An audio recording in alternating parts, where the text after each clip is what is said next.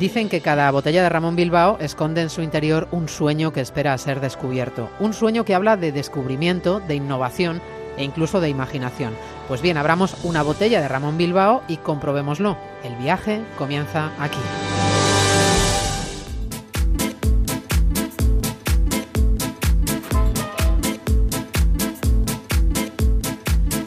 Emprendemos aquí el viaje que le proponemos desde la estación de radio que está dentro de un faro asomado al Cantábrico. Lo siguiente en la brújula es una conexión con Punta Norte, con Javier Cancho. Y en el capítulo de hoy, la luz del faro de Alejandría.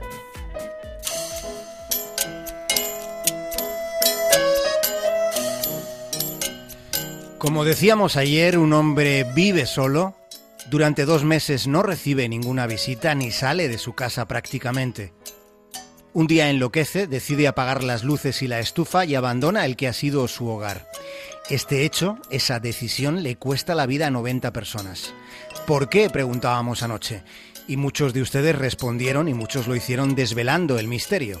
Su decisión de marcharse apagando la calefacción y la luz le cuesta la vida a 90 personas porque se trataba del farero.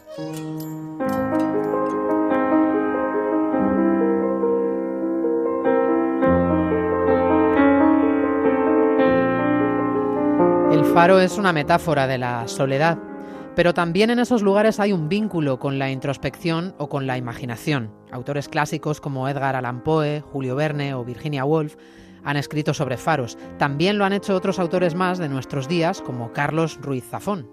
El maestro Edgar Allan Poe murió cuando estaba escribiendo un cuento titulado El faro. Es un cuento inconcluso, se relata la historia de un hombre que el primer día de enero de 1796 se muda a un faro de algún lugar de Escandinavia. Llega al acantilado en mitad de una tempestad. La obra más oscura de Julio Verne se titula El faro del fin del mundo. Ese enclave está en la isla donde confluyen los océanos Atlántico y Pacífico. Mientras que en una isla pero de Escocia, Virginia Woolf ambienta en dos días separados por diez años, ambienta la vida de la familia Ramsay. Esa novela se titula Alfaro. Más reciente es El Príncipe de la Niebla, que fue la primera novela de Carlos Ruiz Zafón. Es una historia editada por Planeta donde aparece un faro que había sido construido por las propias manos de un náufrago.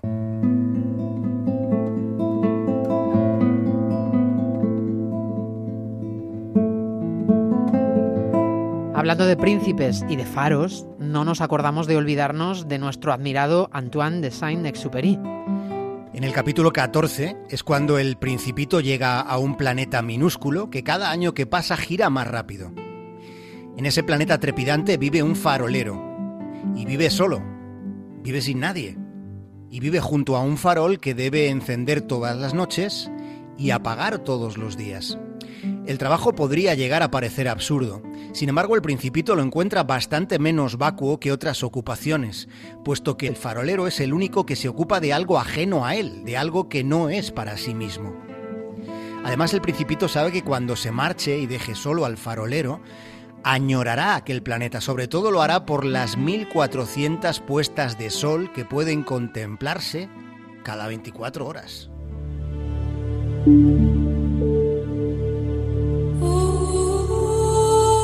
La luz, la luz es pura energía, energía que viaja a una velocidad fantástica de 300.000 kilómetros por segundo. Ya saben, no hay nada que viaje más rápido que la luz. La luz viaja siempre en línea recta, pero la luz radia energía en todas las direcciones. Por eso la luz de los faros llega a todos los puntos del horizonte hacia donde se proyecta. Sin embargo, ese alcance está limitado por la curvatura de la Tierra y de todos los faros que en la Tierra han existido, hubo uno que desde luego requeriría una mención especial. Es el faro de Alejandría, que estaba situado al oeste de la desembocadura del Nilo. En torno a ese promontorio que ya no existe, perviven todavía algunas historias a las que el tiempo ha permitido durabilidad.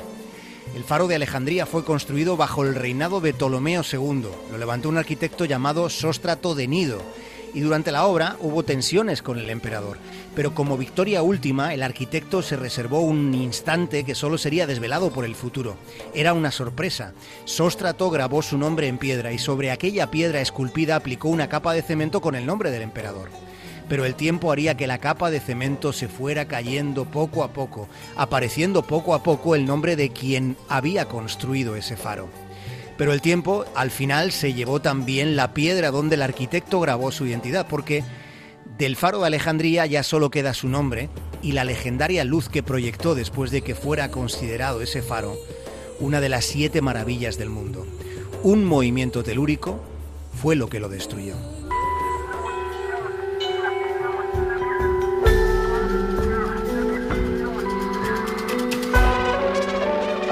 Otro faro que fue destruido vamos a ocuparnos esta noche. Se trata de un faro llamado Cabo San George. Estaba cerca de la entrada sur de la bahía de Jarvis, en Australia, y fue derruido hace ahora 100 años.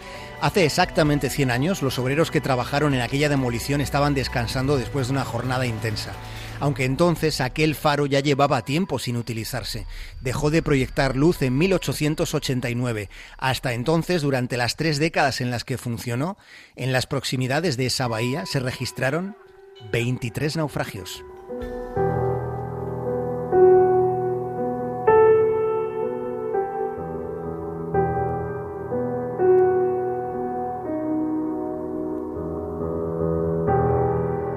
Fue construido 29 años antes de que fuera apagado para siempre.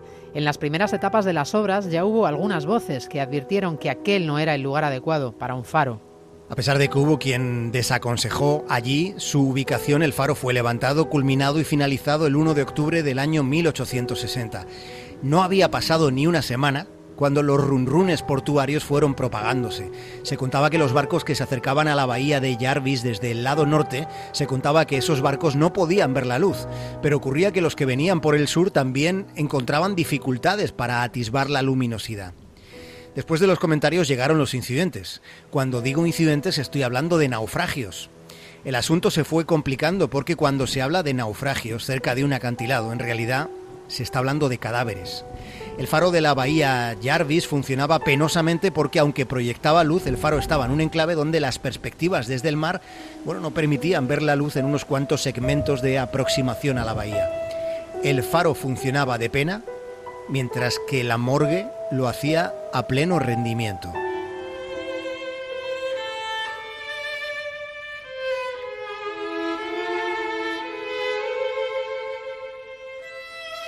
Existían las dudas, hubo cuestionamientos muy serios entre el paisanaje, pero aún así se siguió adelante con la construcción. Después de la inauguración llegaron los incidentes, ya saben, los naufragios, pero a pesar de las evidencias el faro estuvo funcionando 29 años, porque total ya estaba construido. Habrá quien esté pensando que un patrón de comportamiento de este calibre podría ser típico, prototípico de España, pero le recordamos que todo esto que les estamos contando sucedió en las antípodas nacionales, ocurrió en Australia.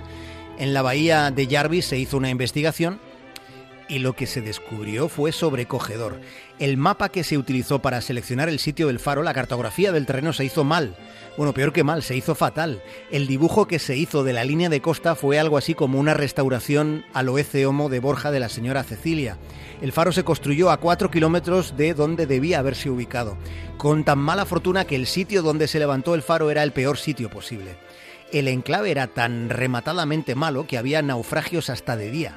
Sucedió así tal y como se lo contamos, por eso al final se tomó la determinación de derruir ese faro, para que ni de día fuera visto. Solo que tardaron unos cuantos naufragios en terminar de masticar y digerir el error de la decisión.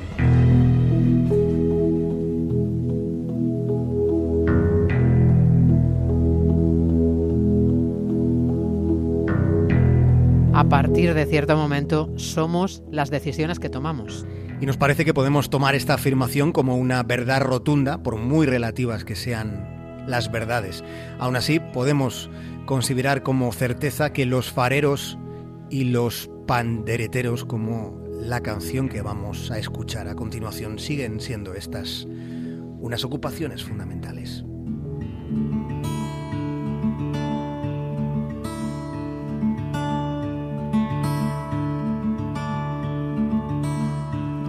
Hey, Mr. Tambourine Man, play a song for me. I'm not sleepy, and there is no place I'm going to. Hey, Mr. Tambourine Man, play a song for me. In the jingle jangle morning, I'll come following you. Buen fin de semana, Cancho. Hasta el lunes. Un abrazo, María. Though I know that evening's empire is returned into sand, vanished from my hand, left me blindly here to stand, but still not sleeping. My weariness amazes me, I'm branded on my feet. I have no one to meet, and the ancient empty streets too dead for dreaming. Hey, Mr. Tambourine Man, play a song for me. I'm not sleepy, and there is no place I'm going to. Hey, Mr. Tambourine Man, play a song for me. In the jingle jangle morning, I'll come following you.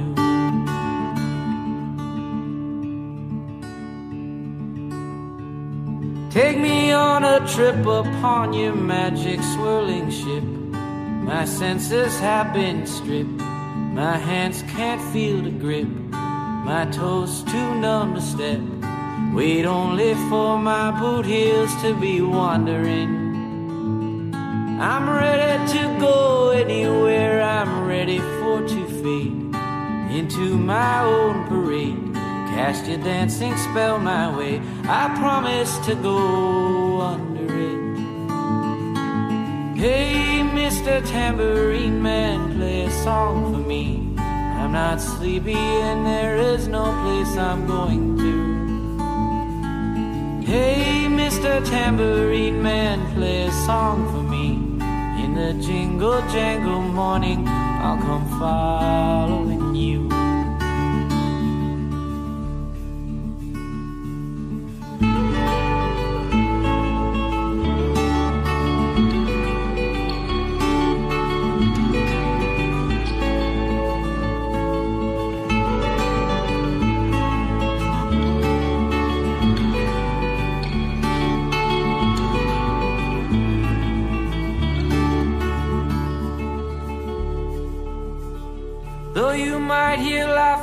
Spinning, swinging madly across the sun, it's not aimed at anyone, it's just escaping on the run.